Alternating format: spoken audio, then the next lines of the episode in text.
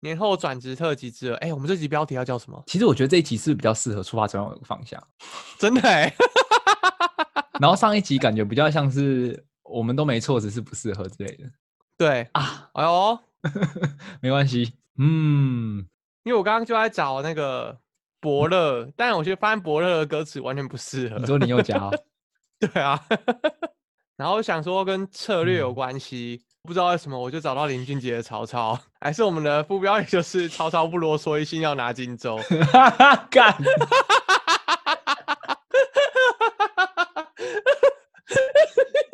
完全不知道在讲三小，看到标题完全不知道到底在讲什么，但有符合吧？这个暗示哦，很心动，很心动哎，也符合我们真的是你不听，真的是不知道我们要讲什么。嗯，可是真的。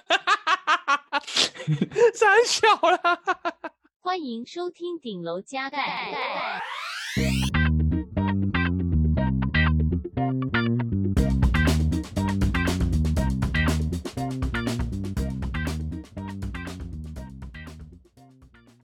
嗨，大家，Hello，大家，呃，我是阿 r，我是 Danny，我是阿佛。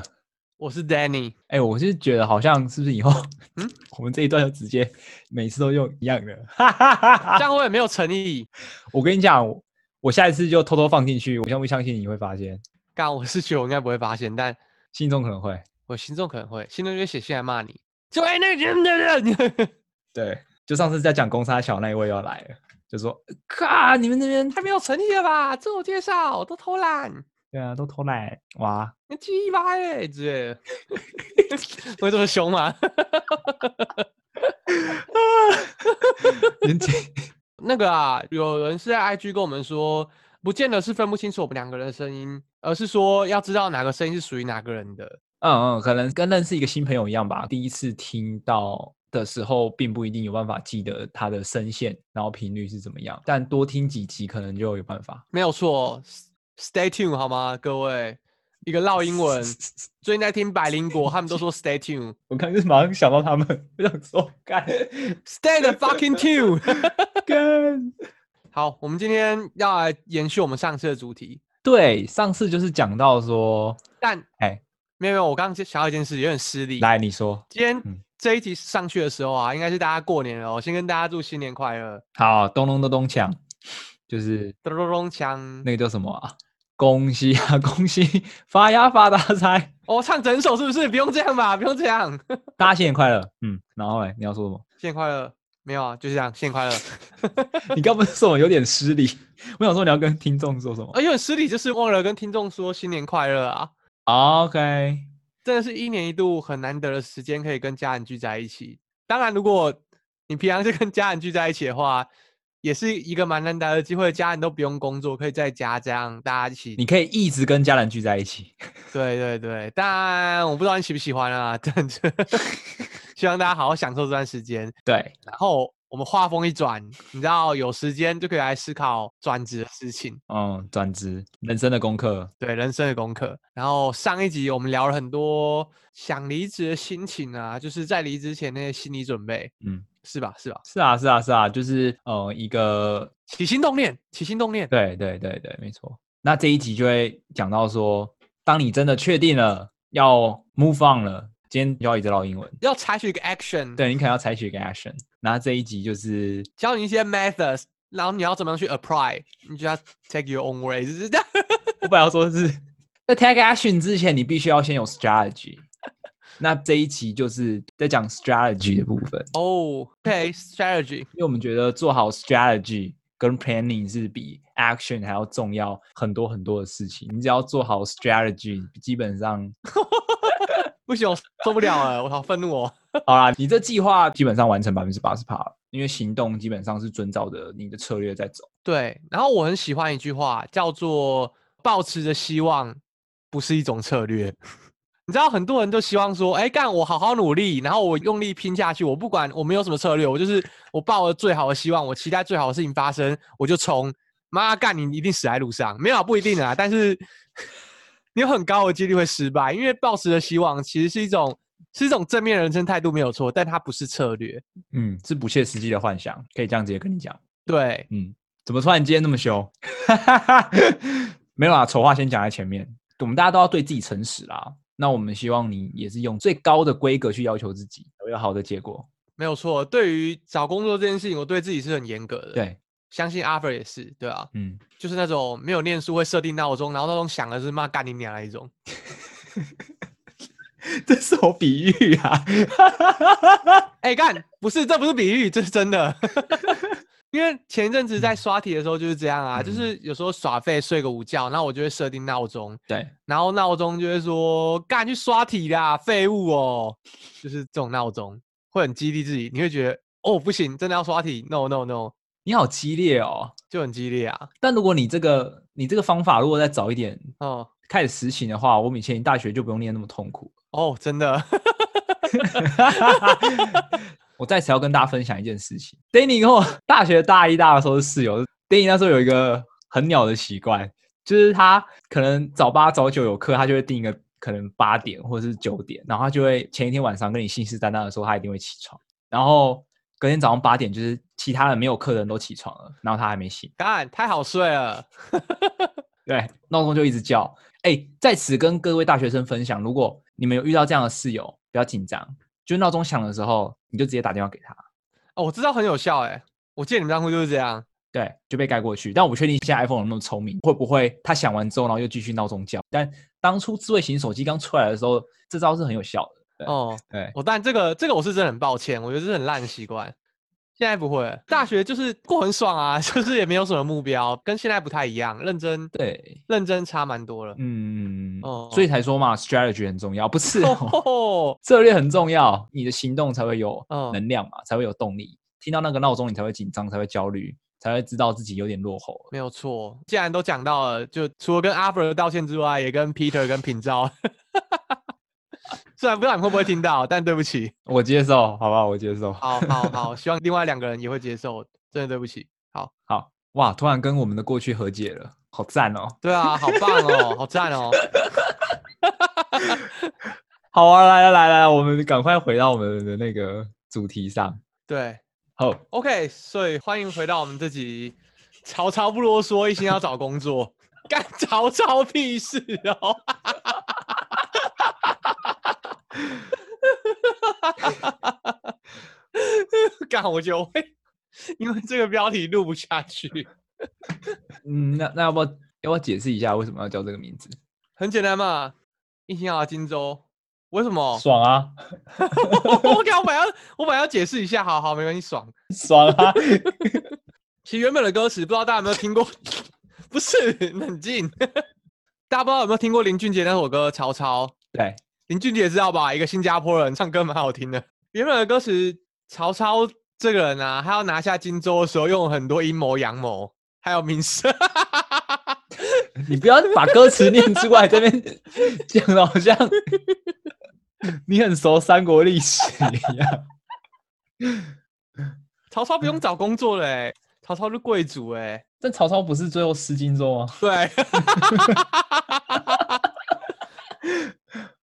我想说，嗯，赶隆中队，好不好？那我跟你讲，曹操是 失了荆州，但拿了天下，好不好？赶是是司马家、欸，哎，哎，曹操短暂的拿一下啊，短暂的，干，那拿下天下的话都挂了吧？我觉得可以啊。哎、欸，我们回来，我们要回来，但重点不是要强调这个结果，重点是他的策略。嗯，重点是我们觉得这很好笑。对，重点是很荒谬，我觉得很好笑，我觉得是可以的、啊。好好。总之就是一个，哎呦，嗯，一鼓作气啊，就是对，一鼓作气。对，重点是重点是曹操有策略啊，然后还有他是一步一步要把荆州拿下来的。对，我们不先不管他结果怎么样哦，我们先不管哦，不要有听众来信跟我们说，哎，曹操最后没有拿到荆州哦。我跟你讲，你不要靠腰哦，就是先先听我们讲。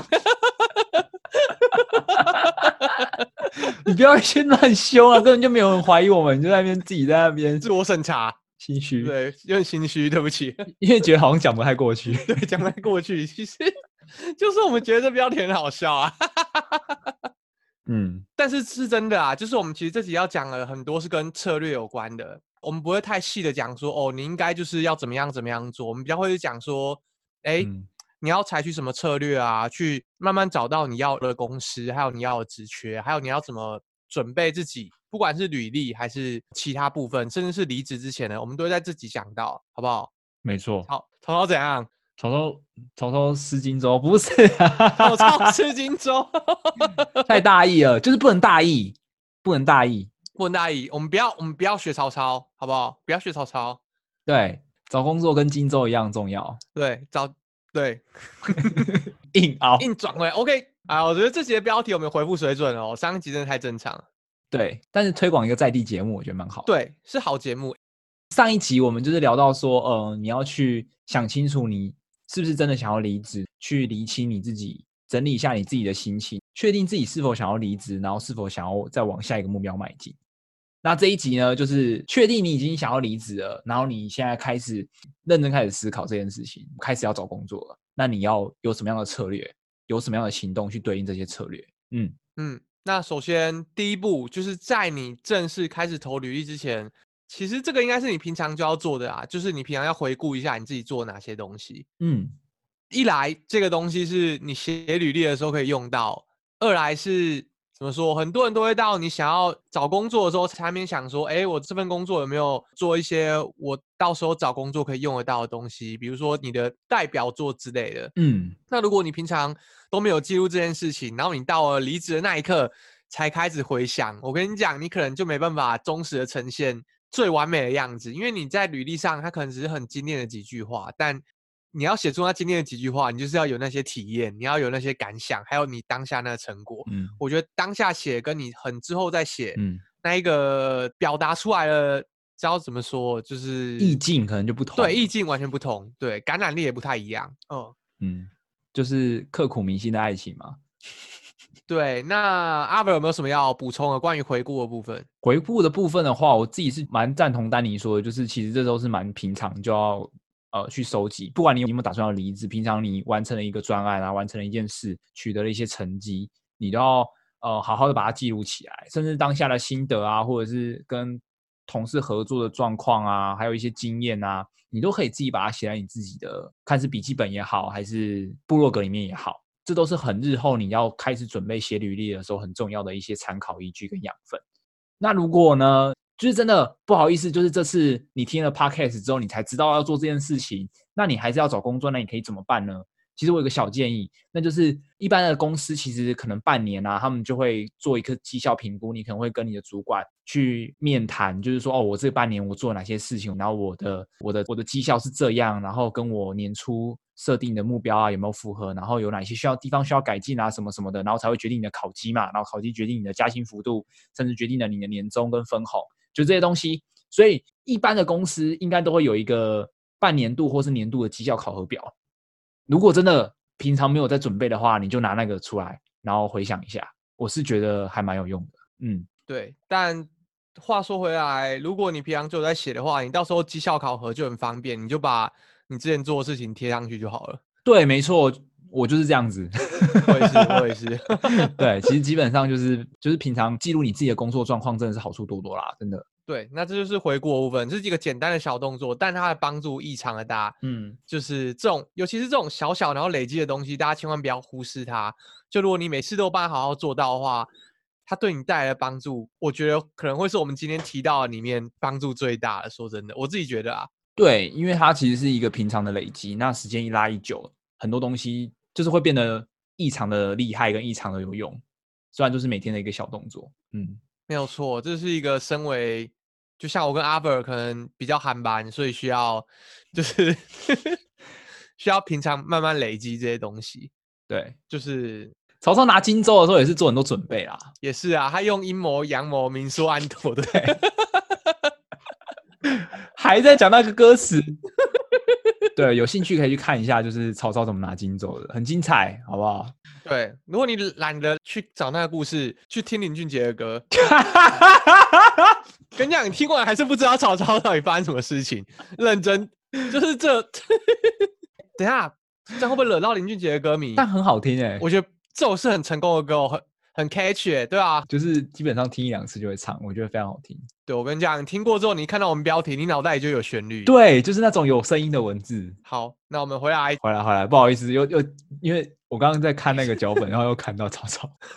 我是很抱歉，我等下不会再提了。好，继续继续，嗯，对，好好，开始回顾，这个是一个基本小动作嘛。然后下一个就是你在工作，就是在平常的工作上，你也会会有一些心态的转变嘛，对不对？丹尼，没有错。那就我先讲吧，就是、嗯、如果我确定，我已经很确定我想要离职了，然后我要进入我找工作的状态了，那。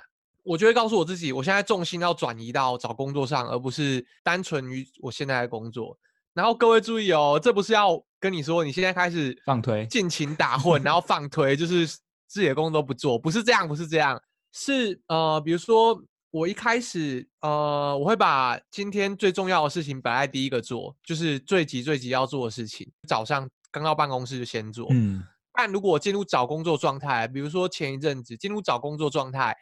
我的第一件工作可能就是复习一下我要找工作的东西，或是用一下履历，或确认一下跟 recruiter 你找工作要联络的人联络的进度怎么样。确认完这件事情之后，再开始今天最重要的事，就是一个告诉自己说：“哦，你现在的重点是这一个，嗯的动作，嗯，并不是要你平常工作放推，而是你现在要清楚说，对，我同时是这间公司的员工，我要好好做好工作，但是就是我现在身上还有一个。”很重要的任务就是关于我的人生，是我要找到我的下一份工作，这更重要，所以我会摆在第一个。对我来说，这是一个心态上的转移嘛，就是从心态上的重心转移啊，就是从现在的工作变成自己要找工作。嗯，哦、感觉还蛮仪式感的、啊，就是你把呃这件事情摆在你的上班之前的第一个事项嘛，对不对？对对对。不是到办公室做，妈被看到。我跟你讲，我知道，我知道，没有，就是在家里，在家里要先强调一下，真的不是在办公室，不是在办公室啊、嗯。就是如果你们因为这样被 fire，真的不要怪我们。对啊，干你学曹操哦，太大意了，太大意了，太大意了，嗯、大意失工作。那阿 r 这个应该有补要补充了吧？对啊，就是我觉得呃，在工作上的话，第二个就是我会开始每一天会利用可能半小时左右啊，开始把很多的文件去做归档。应该说以前可能有一些文件可能只有自己看得懂，那你现在其实要把它传给下一个人的时候，他应该会有一个比较好的归纳方式。可能呃文件上的名字啊，可能是要统一有一个规则，然后文件里面会附上更多的附注跟说明。那方便就是传接给下一个人的时候使用，然后这个交接手册我可能就会花一到两个月的时间，慢慢把它整理出来。那这样到时候你在真正要离职的时候，主管跟你拿的时候，你就可以从容不迫的把这东西拿出来，然后而且是整理的非常好的。我觉得离职就是这样，你要当一个别人会怀念你的人，就是你要从进去，然后给大家印象都很好，你就发挥你的专业，然后在这间公司尽心尽力，但到走的时候，你的售后服务也要做得很棒。让别人觉得哇，能跟你共事真的是太开心、太幸运了。如果有一天我们还能再变成同事，那也很好。这就是人脉的维持跟在职场上走跳的时候，我觉得一些做人的基本道理这样。嗯嗯，但有时候也不见得是那么功利啊。嗯、就如果你跟他关系维持好的话，你自己走的时候你也会比较开心、比较安心，就不是很狼狈的离开这个地方这样。嗯嗯嗯，其实也不是功利啊，就有可能我我我比较。比较幸运一点，就是遇到同事其实人都蛮好的，然后我愿意为他们这样做。对，就是哦，我其实也不是说哦，我我就是不想让人口实啊，或者是想的很自私那一面。其实我自己会觉得是这些同事都很可爱，然后我觉得他们很值得我花更多的时间去再留下更多我自己的东西在这间公司上面。这样，嗯嗯，对啊对啊，好，赞赞，那这是工作形态上的转变，没错。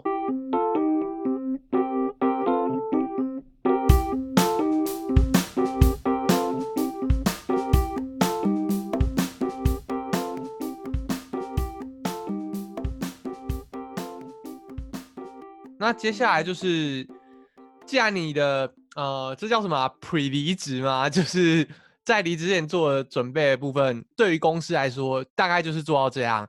那接下来我们就要开始讲关于你自己的部分，就是写履历啦。我觉得这个很 cliche，但是嗯，阿伯要先讲吗？这样词穷是不是？还是想要曹操啊？就我刚我刚脑袋中想到曹操，想说曹操履历是用竹简写的，好屌哦。他有求职过吗？我不知道啊，我比较好奇。他 好在意哦，好在意哦，可恶，可恶，干好好。履历的部分，我觉得呃，我跟 Danny 也只能可能分享一到两种呃，我们自己职业类别的关系吧。因为我觉得学履历可能每一个职业它变化其实蛮大的。可能设计师的履历啊的策略，如果你真的要讲，一定也可以非常非常的针对在设计师这个行业来讲，他们要怎么学履历，要怎么找工作。然后如果工程师，当然更不一样，就是另外一个世界。这个 Danny 也当然可以分享，但我们这边要讲的是一个比较大方向的策略，就是嗯，所有人都可以听，然后可以参考的，因为我们可能讲了一个太太针对，然后太细节的东西，可能对不是这个职种的人帮助并不大。也可能太 detail，这些东西其实我觉得，如果说想要了解，就是更针对哪一个职种的履历要怎么撰写的话，我相信应该是网络上应该有很多资料这样子。那我们这边就其实大概提一下有哪一些大方向。嗯，第一个啊，我自己是觉得，因为我这个人是比较比较古摸一点，我看履历啊，看别人的履历啊，或者是我在系在学历的时候，我会很很在意，就是别人用的字体跟字的大小，然后还有错字的部分。字体啊，有很多人可能用到。两种甚至三种以上的字体，对于比较敏感一点的人，其实来讲就是眼睛不太舒服。你会有这样觉得？还是 Danny 你在看履历的时候有有遇过这样的事？我看履历的时候吗？字体哦，我是很少遇到 用到三种字体以上啊。有这么 fancy 的人是不是？我之前是有遇过一两次啊，所以觉得可能你觉得可以特别拿出来讲一下，就是字体的部分。嗯，因为有时候可能呃英文是一个字体，然后中文又是一个字体，然后有些人可能把标题。学历、经历这种大标题又用了另外一个字体，然后他没有察觉到这些事情，因为可能长得很像，但其实不一样。哦，有可能他是在某个地方复制贴上，然后就把那个字体复制过去了。对啊，对啊，或者是没有注意到，那他其实是不一样的字体，这样子。对这个细节没那么敏感的人，可能就会比较吃亏，所以感觉可以特别拿出来讲。嗯嗯嗯，可以可以可以可以。然后大小的话，尽量把大小操作在三个大小以内，可能你就是某一个层级的东西，就是字体是二十。然后下一个层级可能是十五，然后再下下一个层级可能是十二，类似这样子的方式去做排版会比较舒服一点。有些人有可能会用到斜体啊，然后跟粗体这部分也要很小心的在使用，因为很注重细节的面试官其实都会蛮看这些东西的，就是会觉得这个人谨不谨慎啊，呃，求职的欲望高不高，都会从 这种小地方看起，比较估摸一点。嗯。嗯嗯嗯，OK。然后错字这个部分的话，就是哇大忌，这个没有什么好说的，这个不是细不细节的问题，就是有没有用心的问题。错字这部分一定要在送出履历之前，就是再三检查，再三检查，然后请朋友帮忙检查，请以前有担任国文小老师的人帮忙检查。有很多错字，有时候其实是你用了，然后你你不知道，或者是甚至标点符号啊，英文的话就有英文的用法嘛，那中文的话就有中文的用法，你就是特别小心。对，然后如果英文的话，可以推荐大家就用 Grammarly 啊，嗯，就是。哎，也不用付钱，就是他帮你检查你有没有错字，还有没有什么文法错误，或是如果你付费的话，他就能告诉你说 native speaker 都会怎么样写，或是怎么样写更有礼貌、更棒这样子。对，就是在不同的场合，他会给你一些替代的词，可能他知道你这个场合是非常正式的，对你写的词比较 casual 一点，他会帮你改成一个比较正式的词，让你在求职的时候更显得你的专业度比较够。但我觉得这个是更高一阶啦，不是错字的问题，是词汇使用的问题。这样，但我觉得一并就是 Grammarly，到时候我们也会附上个链接补充给大家，因为它也是有免费版的，我是觉得还蛮好用的。对，嗯。然后下一个是确切的衡量基准啊，这个就要讲到阿 Ver 最讨厌的星星。阿伯阿伯怎么看星星？关于星星怎么看？哦，我先讲一下星星是什么。星星就是，哦，我不确定大家有没有在写履历啊，或者是曾经使用过。在描述一个技能的熟练程度的时候，有些人会用星星来表示。就比如说我的日文，日文程度是四点五颗星，我的 Photoshop 是三点二颗星，但我就会觉得，嗯，这个代表的意思是，就我觉得星星就感觉拿来做一个专业的衡量程度，其实有一点太太不明确了。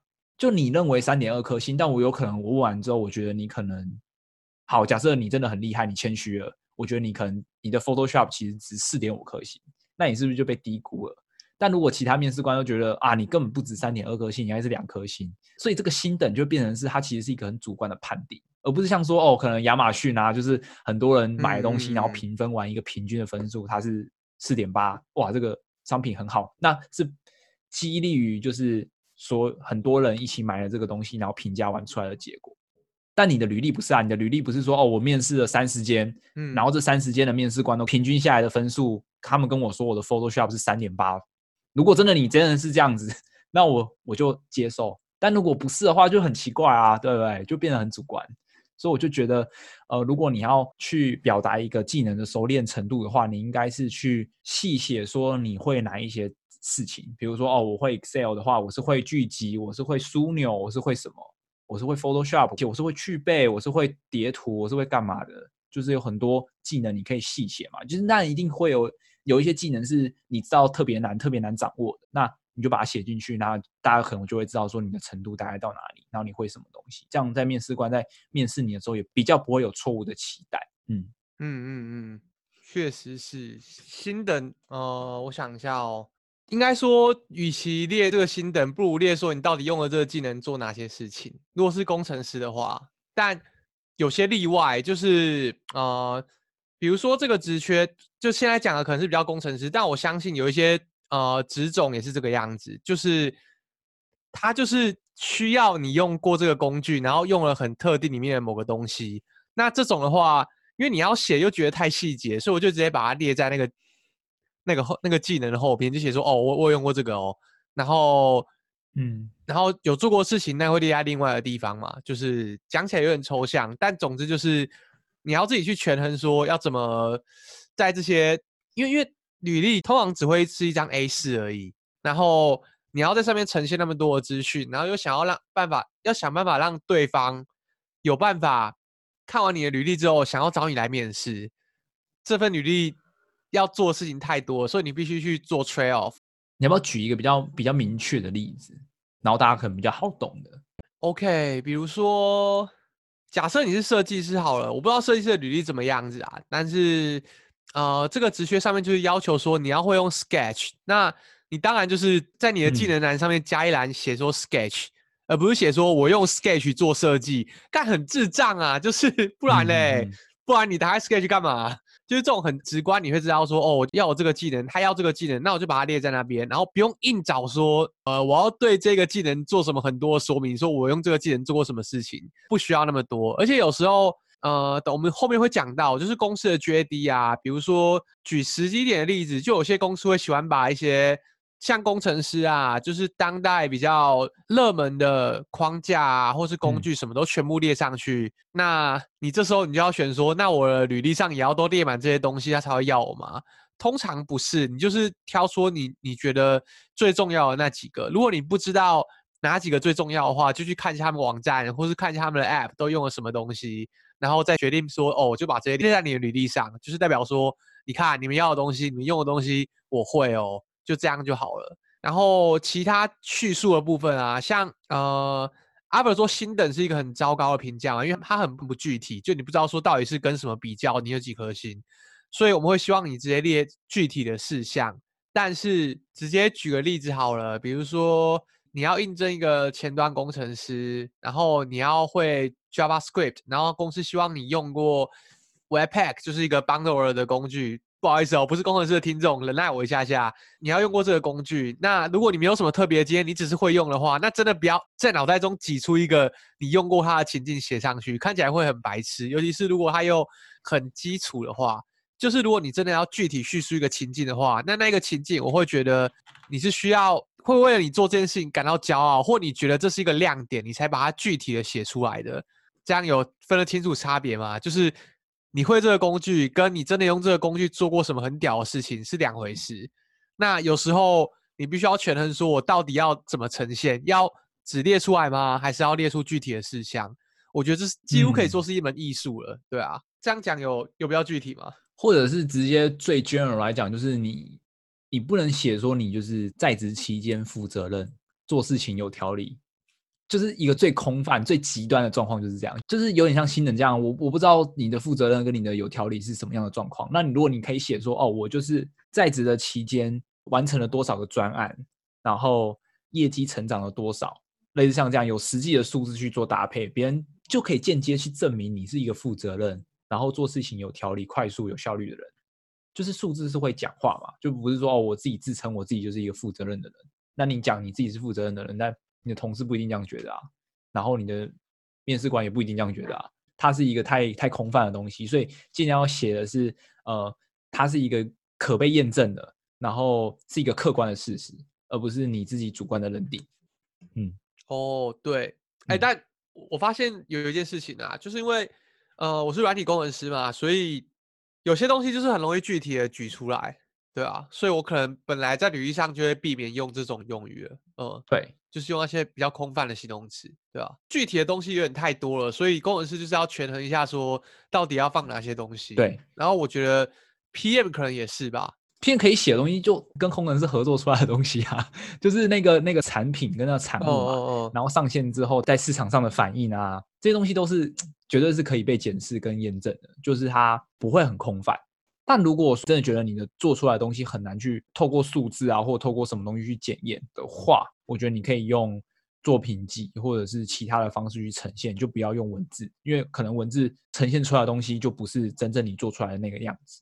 实力啊，或者是你你的付出会被面试官给低估。对，然后千万要记得，你写这份履历的动机，就是履历。我觉得履历只有两个目的，一个就是帮你赢到面试的入场券，第二个就是它是你面试时候的谈资。就你要记得这两个目的。所以你在设计你的履历的时候啊，你要想说你到底看到怎样的履历，你就想要找他来面试，就朝着这个方向去设计你的履历。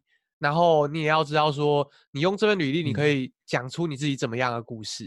嗯，嗯，对我来说是这样啊，对啊，那还蛮重要的。就是每一个工作经验可能是一个点，每一份工作尽量把那些点都串起来，然后变成一个合理的故事。就你可能从 A 工作跳到 B 工作的时候，你是因为什么样的原因？你是因为什么样的想法？你是因为呃遇到了什么样的事，然后你才去做这个决定？可能是。哦，我从 A 公司到 B 公司的时候，因为我在这个工作上发现你对于哪一块领域特别的有兴趣，所以你才从 A 公司跳到 B 公司去。这些故事你都要非常非常的熟悉，然后每一个都是经过你深思熟虑，然后每一步都是你真的是按部就班，有很有规划的来到了现在，然后来到了这里，现在已经准备好了要前进到下一份工作。这是我的故事，那你买不买单？对，我觉得要准备到这样的程度。嗯，对，好，觉得这里可以补充一点啊，就是其实。公司在找人啊，他们不会是想要找一个很完美的人，所以你也不用美化到不像你自己了，就是修图修过头的感觉。嗯嗯嗯嗯、就重点是真实，知道吗？就是履历像一个剧本，就是你拿这个剧本，然后你要演好这场戏，然后这不代表说你要虚假，而是说你要呈现出有办法进入这间公司工作的自己。应该从所谓的美化，可能变成是说，在不扭曲自己的个性跟行为的状况下去呈现这个事情。我觉得在面试之中，不是说要你一百趴的去配合，就是公司要什么样的人，你就去演出一场戏，然后去对应到这间公司，然后让这间公司获得青睐。我觉得这样完全是一个超级不健康的做法，因为公司对你会有错误的期待。然后你进去，如果公司真的觉得你是这样的人，然后他真的收了你，我们不太可能到公司，然后在这个工作的一年半载之后，你都。能全心全意的演好这场戏，因为面试可能五分钟、一小时、两小时可能可以，但是工作是一天八小时的事情，所以你还是一定要在可以做自己的情况下拿到这个 offer，让公司知道哦，你是这样的人，然后我们喜欢你这样的人格特质，进去的时候你也可以很做自己，那你这样工作才会开心。对对对，是这样没错。哦，对啊，而且。我突然想到，其实如果你在职场待得越来越久，然后你后来换了工作，可能慢慢往上找去的话，面试你的人其实也会越来越厉害。大家也知道你在玩什么把戏，嗯，所以如果你要装成别人的话，我们真的是真心建议你不要，因为这个越到后面会越行不通。嗯，当你自己是很重要的，真的，嗯，而且一定会有欣赏你这样的人的公司啊，相信我，没有错，真的，对。哎，好正面，对，不管怎样，嗯，#hashtag 爱自己，好不好？对啊，就跟谈恋爱一样嘛，一个萝卜一个坑的，对，不用担心。那接下来是针对 JD 对应的经历，我们是要讲投履历的策略吧？对，好，投履历的策略，我觉得大概就分成两种啦。嗯，那你两种都采取，你也可以只采取一种。第一种就是金投，听起来很奇怪，你才奇怪。呃，金投就是对职缺量身定做的投啦，就你每个要投的职缺，你都精心更改你的履历，配合这份职缺，然后为了这个履历准备了一个面试的流程给他，这个就叫金投。然后再来海投，就是你有一份公版，然后可能只改一些 cover letter 啊，然后就大量的投，这就叫海投。阿弗要不要来分享一下？你对于这两种策略的看法？哦，应该说，我觉得金投跟海投是两种不同的策略，但你也可以同时一起并用。因为金投的话，其实它花的时间会想当然会比较多嘛。然后海投的话，其实就是哦一份，然后无脑发，就一直发，一直发，一直发，一直发发出去。但是以机率上来讲，海投拿到 offer 的机会可能会比金投还要来得低一些。但它因为它的数量很高嘛，因为比如说你就投了一千封，然后如果转换是十趴，你至少有一百个面试可以用。那如果你金投，因为金投花的时间可能很多，你可能投十中八，有八十趴，但你花的时间可能比海投还要多个。五倍十倍，所以我自己是觉得可以搭配着用，就是你很想去的公司，你就量身定做，你就金投，然后你觉得好像没有这么想去，但是好像就嗯可以试试看，你就海投。然后这边还有一个策略是，像我那时候在转职，然后我不知道产品经理的人的面试官都会问什么问题，就算网络上有很多嘛，很多问题你可以准备，但你其实没有一个真枪实弹的演练的经验。就是我从来没有面试过产品经理，产品经理的面试到底是怎么一回事？那这时候呢，我就会先去海投，可能我就会收到一些我没那么想去的公司的面试，那我就会去面试。哦，其实就是 mark interview 的概念。没错，我就会获得一些技能跟经验值，你就知道说，哦，原来它重点是这些、这些、这些。然后有可能有一些东西其实我是不懂的，就会再上网去看课程啊，或者是看一些资料去把它补足。一直海投个可能五六次的面试之后，你就大概知道说，哇，万不离中，可能这个职级的。面试可能就是大概这样子，他们看中的点可能就是这些。这时候你就可以来做金投，就比如说哦，我非常想去某一间公司做产品经理，然后你就针对他的 JD 下去修改你的履历，那你就会更知道说哦，他注重的这个点，在面试官他问的时候，他特别注重哪一个点下去问，那你就可以特别的去找找曾经做过的事情有没有这类的东西可以去对应，就可以大幅的提升你金投的时候被找面试的几率。然后你去面试的时候，你因为你也有海投面试经验了，你讲你自己的故事，分享你自己这一个人，你也比较不会这么紧张。那你真正金投的去面试的时候，拿到 offer 的几率也会更大，这是我的策略了。OK，那哦，我的话，嗯，从来都只金投而已，我就是要成为职场的 One Punch Man，好不好？一百趴的上榜率，一百趴的上榜率没有啦，就是。金投，我觉得除了你直接投公司之外啊，这可能等下我会讲到。但呃，我从来不海投，原因是因为我找工作的方式是这个样子：我会先挑我有兴趣的公司，然后挑完之后，我会先自己帮他们进行第一轮 Danny 的面试。就是我会觉得说，哎，其实我好像没有这么想去，我会先硬逼自己要刷掉几个，嗯、然后再开始准备。我自己就会先审过，所以。剩下的真的是我都很想去、很想去的公司，就是是我觉得我就算努力准备，然后没有上，我也不会后悔的公司，那我才会去投。所以这就是为什么我都是金投的原因。然后如果有门路的话，比如说你有认识人在里面，我也从来都不介意会直接去敲他说：“哎，可以帮我忙吗？”或是有 recruiter 联系上的话，我也从来都不会觉得不好意思说请他帮忙我投这个工作，对啊，靠人真的是最快的。嗯，千万不要怕麻烦人。对，有人帮忙推这件事情真的是太重要了，太重要了，真的。不要说哦，我拉不下脸啊，或者是觉得好像 这件事情很难启齿，就是互相帮忙而已。你有一天也会帮别人内推啊，别人帮别人找工作，帮别人提供这些协助，大家都是互相帮忙来帮忙去。嗯，对啊，而且有一天搞不好，嗯，你在职场上对某个人不错，然后他就会想要帮你，或者是你在。问他的时候，你会得到很多面试的情报，跟你说，哎，其实怎样准备会更好。对，嗯，其实面试就是一场情报战，跟人脉战。哇，真的哎，哇，好，等下，我怎么觉得代价不好？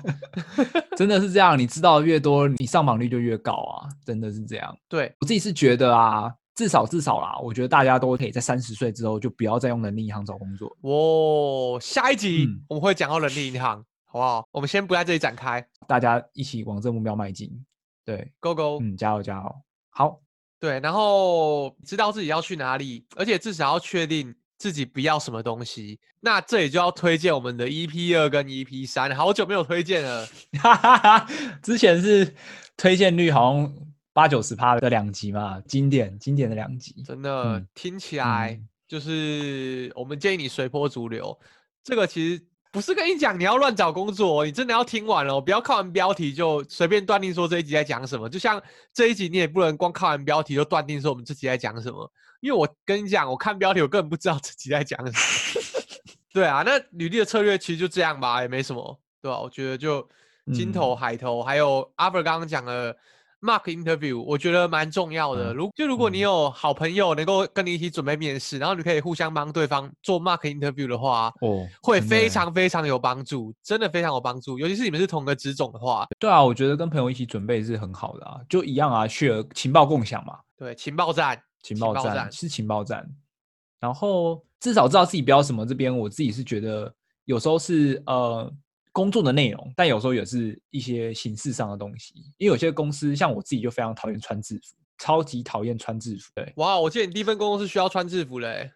对，就是，而且我讲的制服可能不是，应该说制服有分两种，第一种是它就是会发一套就是工作上在穿的服装，然后也有另外一种是规定你一定要是衬衫加西装裤，这种我也没办法接受。哇，我记得那时候是我被当过服仪啊，然后你超不爽的。对，而且我记得你的服仪完全看不出来有什么问题。就是那个服仪是怎么样？那时候第一份工作是呃我在做财务嘛，那时候的规定是白衬衫加深色的西装裤。对，然后那时候我怎么穿呢？我就穿了一件白衬衫加一件灰色西装裤，然后第二天就被检讨服役，原因是因为我的灰色西装裤有点太憋了。对他们来讲太憋了，但其实就是那种比较日系、比较韩系一点的版型，就是比较偏 skinny 的感觉。哦，对，但是我那个公司，他们对西装裤的想法就是比较像阿北在穿的那一种，比较宽松一点，哦、然后可能呃裤长啊会到就是脚踝以下。对，但我自己是觉得这样很很很不好看啊，自己个人的偏好，看起来没精神哎。第一个没精神，然后第二个我是觉得好像看起来有点矮矮的感觉。哦，自己穿了一个符合规定，但他就是这样觉得。那我就觉得啊，什么东西为什么会这样？觉得很莫名其妙。然后第二个是白衬衫，对不对？哦。那时候我穿白衬衫，然后又被叫进去，是因为白衬衫里面我穿了一件白色，但是有写字的，不是会有那种 T 恤是白 T，但是在胸口上会写一些有趣的字啊，比如说哦。Ice cream 好了，就类似这样的东西，就是也没什么意思，但它就是一个字在那边。但是你穿白衬衫，uh -huh. 因为白衬衫比较透，你就看到那个字，对，这样不行，嗯、uh 很不爽哎、欸。哇、我记得，我记得，我想起来那时候我讲哎、欸，但我就不甩他，我就是到离职之前我都这样穿了。就我觉得这个不影响我工作上的表现，然后而且我是内勤单位，我也从来没有要去见客户或干嘛。嗯，嗯，我的工作范围就是我的同事、办公室这群人而已，然后。它完全不影响我的专业，那为什么我我要去遵守这个规定？当然有有听众可能会觉得我很叛逆啊，但我总之就是不适合嘛。对啊，对啊，但这就是我不要的东西啊，因为我就很确定，我接下来的工作都不要再有有服役规定的公司。嗯，对啊，就类似像这样的东西，我觉得体会过一次就知道自己不要什么是什么一回事。嗯，有可能是轮班啊，或者是工作地点离你家太远。对啊，通勤，对，通勤的时间太久，有些人可能半小时就受不了。就我觉得大家可能在工作上会越来越知道，但我觉得这种事情就是不能妥协，真的。你不要说啊，可能还好吧，可能这次不一样，没有，我觉得就是都一样。嗯，真的，嗯，要勇敢的对自己不想要的东西说不啦。对，嗯，而且哎、欸，我想到，哪怕是只有一点点不喜欢哦，你要想你今天的这一点点不喜欢，那是会蔓延接下来你的每一天，然后天气会变化，比如说通勤，你可能还蛮觉得哦，干骑车十分钟，然后搭捷运 OK 啦，OK 啦。但是当台北冬天开始下雨之后，那我跟你讲，事情就变得不太一样了。对，而且工作的压力一来啊，很多不如意的事情都被放得很大。对对对，所以真的是要很知道你自己到底不想要什么，就算只有一点点，你也要把这个纳进你的考量因素，到底该不该去这间公司？对啊，嗯，没错，真的。哦，而且距离会产生美感嘛？嗯、对，就你还没进去之前，你可能都会有一些幻想，自己脑补很多东西，绝对会。然后你可能会骗你自己，希望大家尽量不要做。做这些事情啊，就是，呃，换工作，希望大家谨慎的换，然后也不要去将就或妥协。没有错。嗯，那我们是不是差不多把策略都讲完了？对，我们把我们策略都讲完了，我觉得可以开始投履历了。但我们要不要 recap 一下？哦，耶，好，OK。首先第一个小小 hint，小。然后什么小小小 T 小小小小 hit 小 hit，看看这感觉是英文很烂的人才会这样讲。对啊，我怎么会这样讲？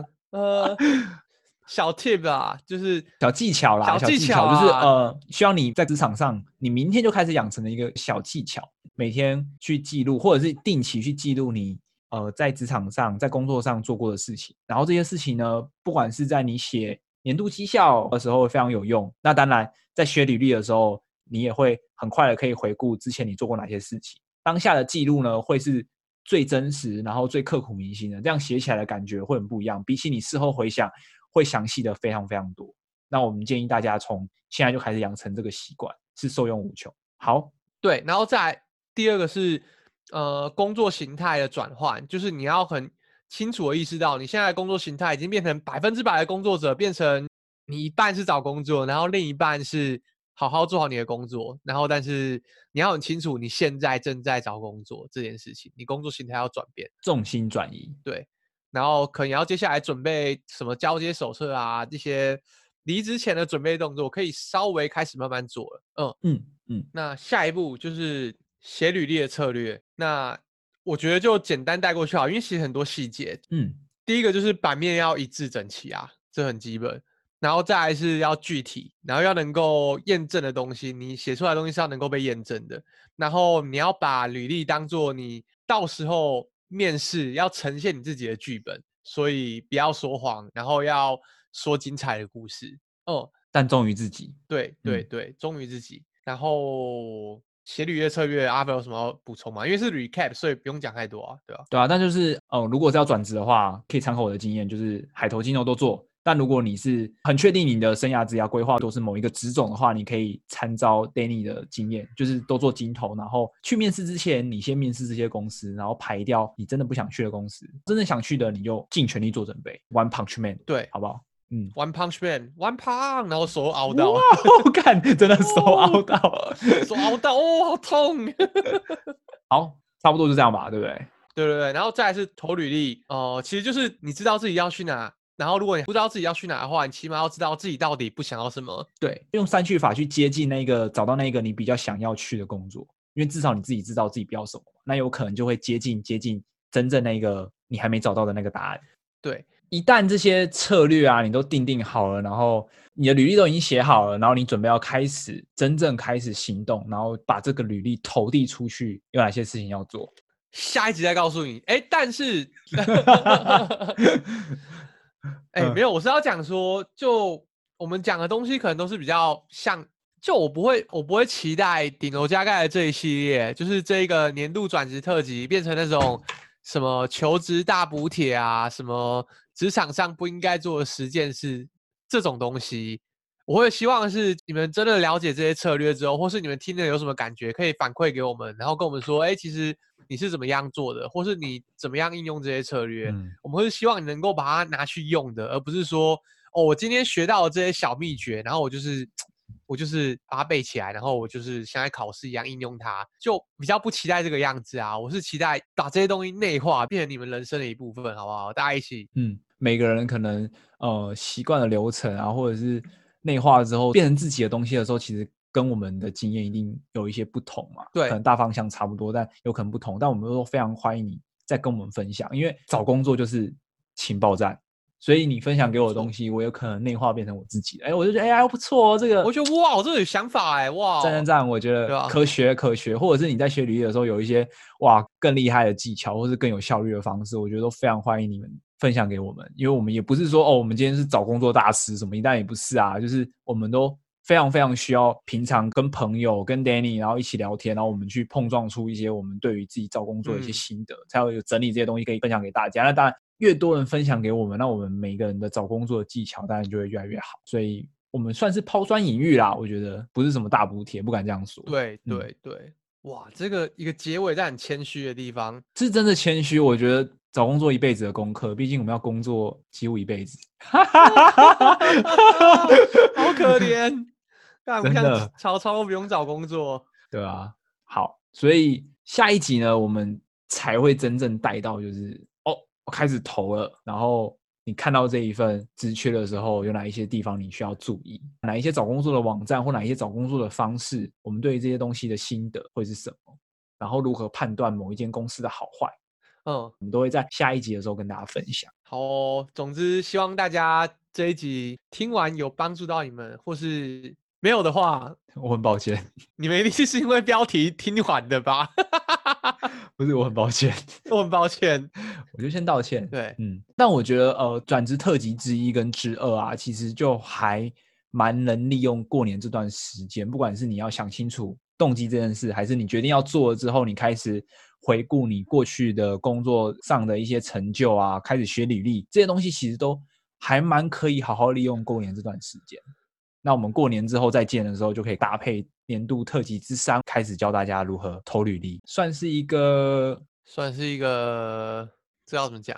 算是一个只欠东风了，好不好？我们就是那个东风。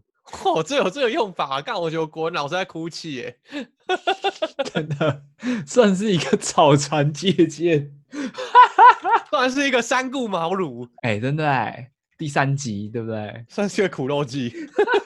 如果是我自己的话，我会觉得这一集可能才是最重要了，因为你你有策略，你就比较有弹性的知道说你接下来要做什么行动，还有你如果真的是不幸失败了，你要怎么更改，你要怎么检讨你的策略。就你不会是一直不断的乱尝试而已。对啊，就是策略，刚刚有说嘛，百分之八十趴的成败，就万事俱备，只欠东风啊。对，想法跟策略都决定了，你整个人就是已经呈现在一个准备要转职的状态。那接下来行动起来就会非常的义无反顾。哦，然后令人刮目相看。我感、哦、现在是成语刷起来，是不是？妈，我要我要跟你拼一下，我看。已经不是昔日的吴虾阿蒙。我靠！哇，这跟曹子一样才高八斗哎！真的，一下七步成诗。干，我整个被你电到潮回软破。潮回卵破是啊，孔融对不对？哇，那个好好。对啊，孔融啊，他两个儿子啊。好，对啊。希望大家势如破竹。OK。对啊。那今天就一生是胆就结束了。哦，一生是胆是，今天我们就义不容辞的告退了。对啊，兵贵神速，赶快走。对，兵贵神速，义不容辞，先告退。对，那希望大家的新年都能够乐不思蜀。干，今年还是鼠年，真的。看这个 punch line 可以。希望大家一生是胆，好不好？鼠胆雄威，斯巴拉系，我觉得斯巴拉系很好笑。斯巴拉戏，好，就这样。好，那希望大家就是过年愉快，然后都可以跟家人好好的团聚。嗯，对。然后在工作的想法跟策略上都有很大的进展。那我们过年之后再见。对，等我们这个东风来的时候，大家可以一起，你知道，势如破竹，一身是胆。哦，干，一身是胆。没默契，好，那就先这样喽，大家晚安，晚安，我们先告退了。好，新年快乐，新年快乐，拜拜，拜拜，拜拜，拜拜。